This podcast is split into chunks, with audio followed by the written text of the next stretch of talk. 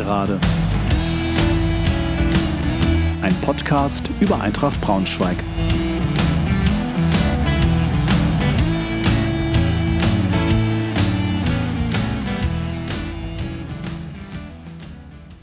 Hallo und herzlich willkommen zur 49. Folge der Gegengerade. Freue mich sehr, dass ihr wieder dabei seid. Heute gibt es eine Nachschau zum 19. Spieltag, unser Auswärtsspiel bei Erzgebirge Aue sowie einen Ausblick auf das nächste Heimspiel am 11.01. gegen Fortuna Düsseldorf. Bei dieser Folge habe ich Unterstützung bekommen.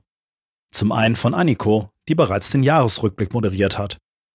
Und zum anderen ist die Gegengerade besonders stolz, dass wir mit der hervorragenden Datenanalyse-Website blaugelbedatenwelt.com eine Kooperation eingegangen sind und euch heute als Abrundung der Spielanalyse einen Einblick in die sogenannte Eintracht-DNA geben können. Seid gespannt!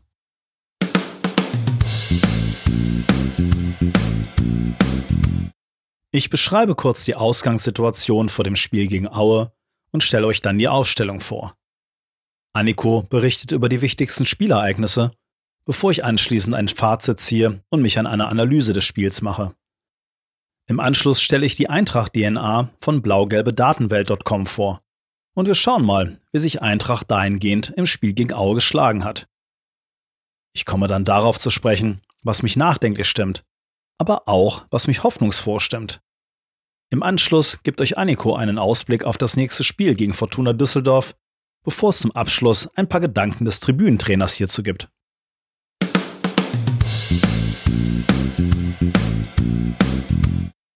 Die Ausgangssituation vor dem Spiel gegen Aue. Aue ist mit 19 Punkten Sechster. In den letzten fünf Spielen gab es zwei Siege, ein Unentschieden und zwei Niederlagen. Bester Scorer ist Pascal Testroth mit 8 Toren und 5 Assists.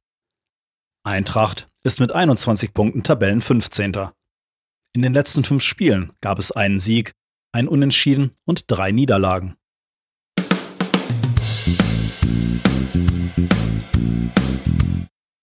Unsere Aufstellung gegen Aue. Meier lässt ein 4-2-3-1-System spielen. Der verletzte Wiebe wurde durch Ziegel ersetzt.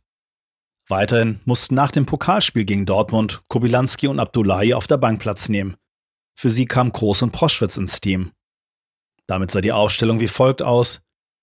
Jasi im Tor, davor Schlüter, Nikolaou, Wydra und Ziegle in der Viererkette, davor Kammerbau und Ben Baller, davor Beer, Groß und Kaufmann und in der Spitze Proschwitz.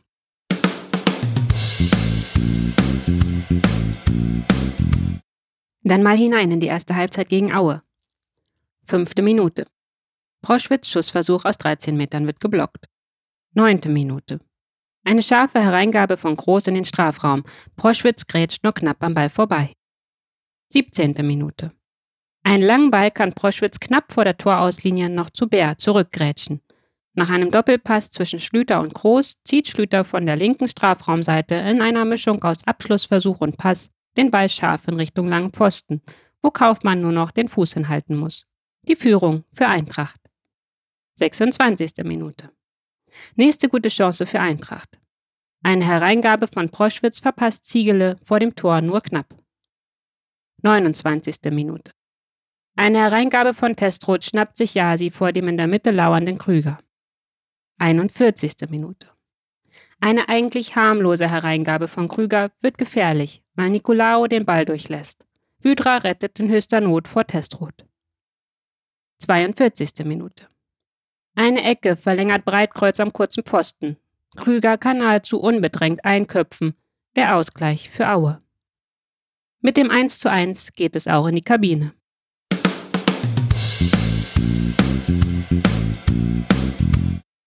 Die zweite Halbzeit. 47. Minute. Fast die erneute Führung der Eintracht. Bei einer Ecke verlängert Kaufmann den Ball am kurzen Pfosten mit dem Hinterkopf. Fandrich klärt die Bogenlampe mit dem Kopf auf der Linie.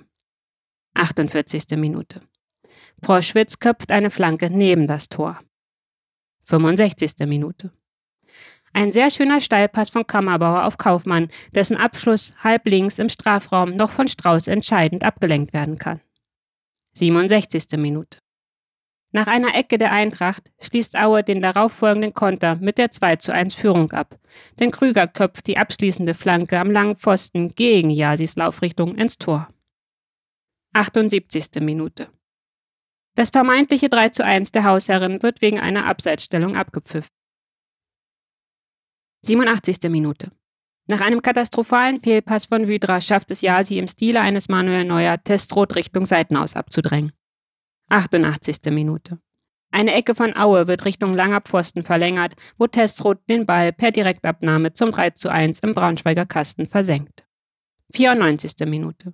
Erneut Testrot, dessen Schuss Jasi per Fußabwehr parieren kann. Kurz darauf ist Schluss. Eintracht unterliegt Aue mit 1 zu 3 und lässt die Punkte in Aue.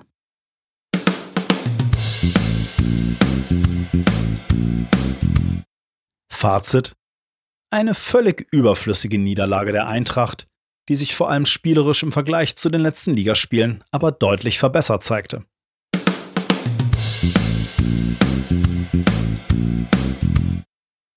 Meine Analyse schaut wie folgt aus. Eintracht kam sehr gut ins Spiel und übernahm schnell die Spielkontrolle. Zwar wurde man zunächst nicht richtig zwingend, aber man versuchte sich im Gegensatz zu den vorherigen Ligaspielen an einem konstruktiven Spielaufbau. Das sah häufig schon richtig gut aus. Auch wenn zunächst nur eine Halbchance durch Proschwitz heraussprang, der an einer scharfen Hereingabe von Kroos nur knapp vorbeirutschte. Aber in der 17. Minute ging Eintracht dann verdientermaßen in Führung. Und es war ein herausgespieltes Tor, bei dem Schlüter dank einem schönen Doppelpass mit Kroos so eine Mischung aus Schuss und Hereingabe die Vorarbeit leistete und der an diesem Tag sehr agile Kaufmann, 5 Euro in das Phrasenschwein, dort steht, wo ein Stürmer halt stehen muss. Auch in den Folgeminuten spielte Eintracht ansehnlichen Fußball und kam durch Bär und Ziegele zu weiteren Möglichkeiten. Statt aber weiter strukturiert den Weg nach vorne zu suchen, überließ man so um die 30. Minute herum immer mehr Auer das Spiel, auch wenn es erstmal nur zu Halbchancen für die Gastgeber reichte. Auch wenn der Ausgleich sich langsam ankündigte, war die Entstehung am Ende aber doch ärgerlich. Eine Ecke wird verlängert, die Krüger per Kopf im Tor versenken kann. Das sah sehr nach einer einstudierten Variante aus. Und so frei darf Krüger niemals zum Kopfball kommen, zumal Eintracht im Strafraum in Überzahl war. Krüger pirscht sich aus dem Rückraum heran.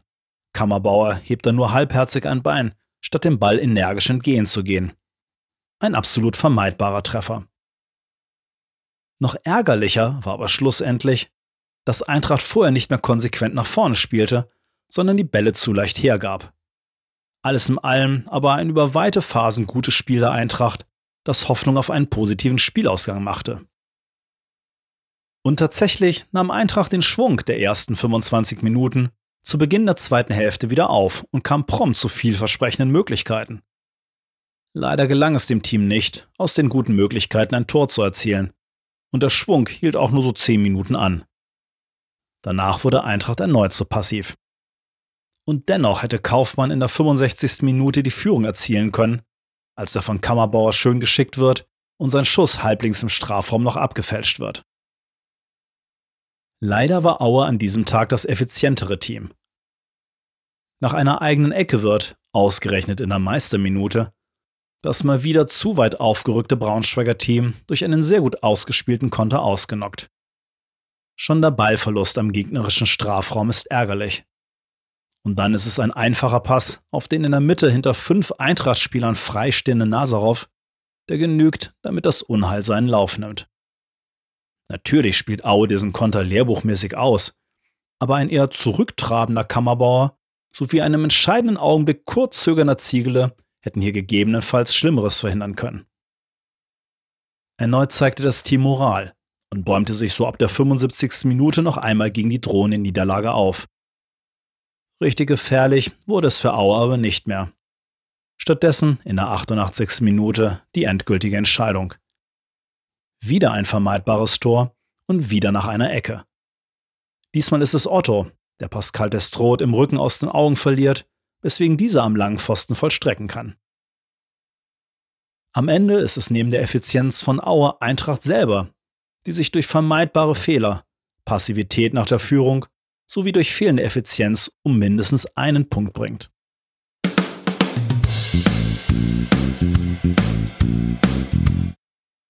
Die Eintracht-DNA. Die Datenanalyse-Website blaugelbe-datenwelt.com erstellt nach jedem Spieltag eine Analyse der sogenannten Eintracht-DNA. Als Eintracht-DNA werden die Kernelemente bezeichnet, die wir Fans gerne von unserem Team sehen wollen, weil wir uns mit dieser Art des Fußballs in Braunschweig identifizieren. Im Kern ist es eine Art Arbeiterfußball mit einem Schuss Zauberfußball. Alle vier Kriterien sind hierbei statistisch erfassbar. Erstens Teamarbeit. Bestehend aus Laufleistung sowie einer geordneten Defensive. Hier spielen zum Beispiel gewonnene Defensivduelle eine Rolle. Zweitens Kampf. Feststellbar zum Beispiel an gewonnenen Zweikämpfen.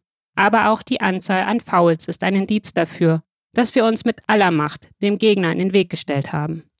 Drittens das Raubtier. Hey, wir sind Löwen. Das versteht sich von selbst, oder? Schnelligkeit oder auch Balleroberung sind hier Beispielkriterien. Zum Schluss kommt, viertens, ein Schuss Zauber hinzu. Intelligente Pässe oder auch erfolgreiche Dribblings sollen uns begeistern. Bei der späteren Auswertung werden diese Kriterien unterschiedlich gewichtet. Teamarbeit und Kampf sind wichtiger als das Raubtier und das Raubtier wiederum wichtiger als der Zauber. Einen Link zu einer detaillierten Beschreibung findet ihr in den Show Notes dieser Folge. Kam nun die Eintracht DNA im Spiel gegen Aue zum Tragen? Schauen wir uns die Auswertung einmal an. Bei der Teamarbeit erhält das Team die Note 3, beim Kampf die Note 4. Beim Raubtierverhalten bekommt das Team die Note 2 und beim Zauber die Note 5. Wegen der unterschiedlichen Gewichtung der Kriterien bekommt das Team als Endnote eine 3. Einen Link zur detaillierten Analyse der blau-gelben Datenwelt findet ihr in den Show Notes dieser Folge. Das statistische Ergebnis spiegelt die Wahrnehmung und die Analyse der Gegengerade sehr gut wider. Das Team hat ordentlich gespielt, aber gegen ein starkes Team aus Aue war es nicht genug, um schlussendlich Punkte mitzunehmen. Vor allem die vier beim Kampf konnte man gut wahrnehmen, da das Team nach 30 Minuten begann, zu passiv zu agieren. Und es fehlte der Schuss Spielwitz, um vorne mehr Durchschlagskraft zu entwickeln. Ablesbar an der Note 5 beim Zauber.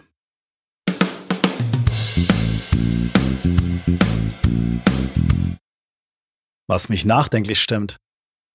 Es ist ärgerlich, dass Eintracht sich erneut mehr oder weniger selber schlägt. Diese Niederlage war mehr als unnötig und vor allem die einfachen Gegentore bei den Standards dürfen so nicht passieren. Auch die Anfälligkeit bei Kontern stimmt mich nachdenklich. Es war nicht das erste Mal, dass es Eintracht hier an einer vernünftigen Sicherung mangelte und das Team zu weit aufgerückt war. Was mich hoffnungsfroh stimmt. Eintracht hat das strukturierte Aufbauspiel aus dem Pokalspiel gegen Dortmund mitgenommen und spielte vor allem zu Beginn beider Halbzeiten einen guten Ball. Endlich scheinen also auch die spielerischen Fortschritte dauerhafter erkennbar zu sein, zumal Aue nun alles andere als Laufkundschaft war.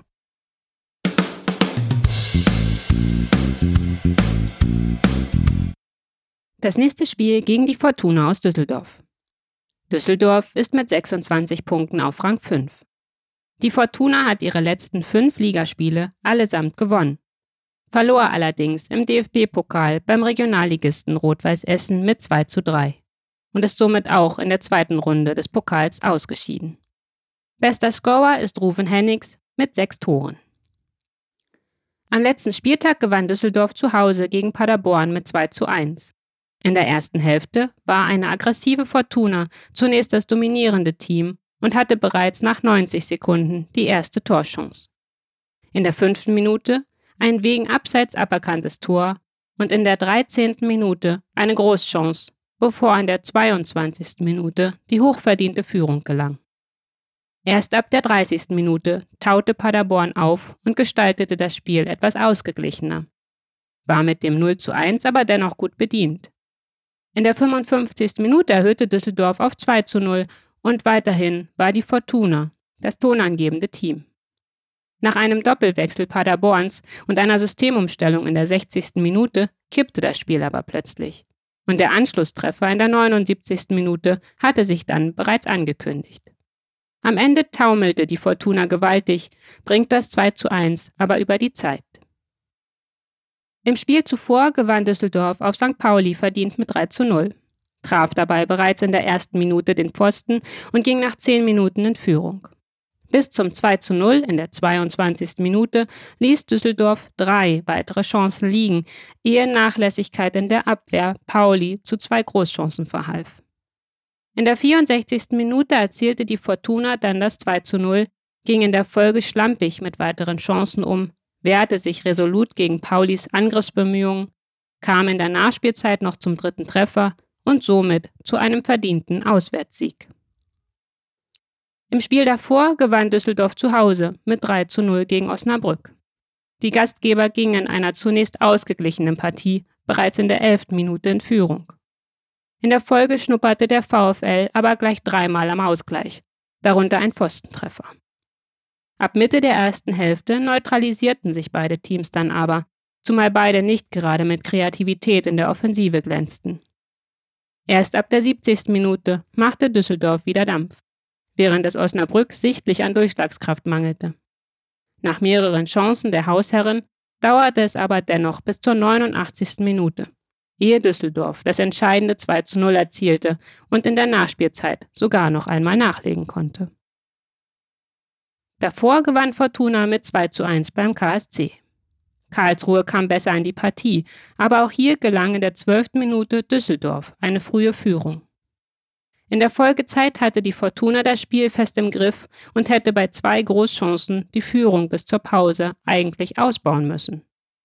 Das Ganze wiederholte sich zunächst praktisch in der zweiten Hälfte, als Karlsruhe trotz starkem Beginn in der 57. Minute den zweiten Düsseldorfer Treffer kassierte.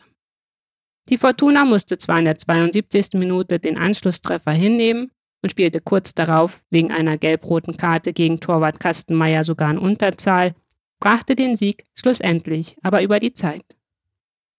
Im Spiel zuvor gewann Düsseldorf zu Hause gegen Darmstadt mit 3 zu 2. Nach guten zehn Minuten der Fortuna übernahm Darmstadt vorübergehend das Kommando, ließ aber zwei Großchancen liegen. Es entwickelte sich in der ersten Hälfte ein zähes Spiel. In der zweiten Halbzeit kam aber Schwung in die Partie und zwischen der 51. und der 77. Minute fielen je zwei Tore auf beiden Seiten. Wobei Düsseldorf jeweils eine Darmstädter Führung ausglich. Die Lilien hatten nach dem 2 zu 1 das Spiel aber eigentlich im Griff und ließen den dritten Treffer aber leider liegen. Den erzielte überraschend die Fortuna kurz vor Schluss und behielt schlussendlich die drei Punkte zu Hause.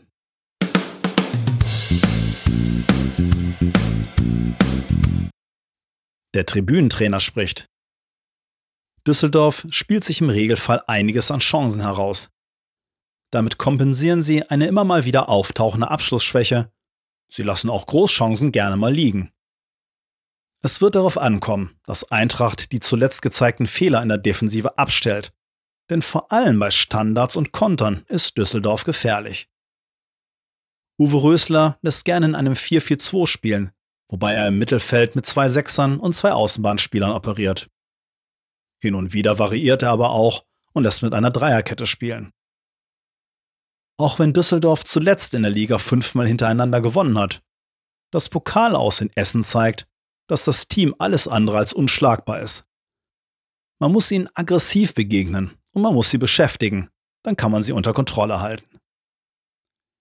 Ich würde vom System her es tatsächlich mit einer Dreierkette versuchen, um der Offensive der Fortuna zu begegnen. Und zwar in einem 3-4-2-1, wobei es auch darauf ankommt, nach vorne Druck zu machen.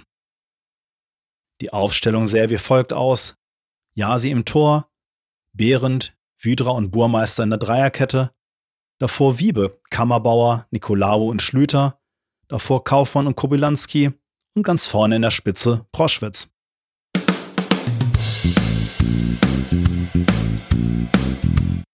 Das war's auch schon wieder für heute. Ich hoffe, ihr hattet ein bisschen Spaß und seid auch beim nächsten Mal wieder dabei. Bis dahin. Tschüss, macht's gut.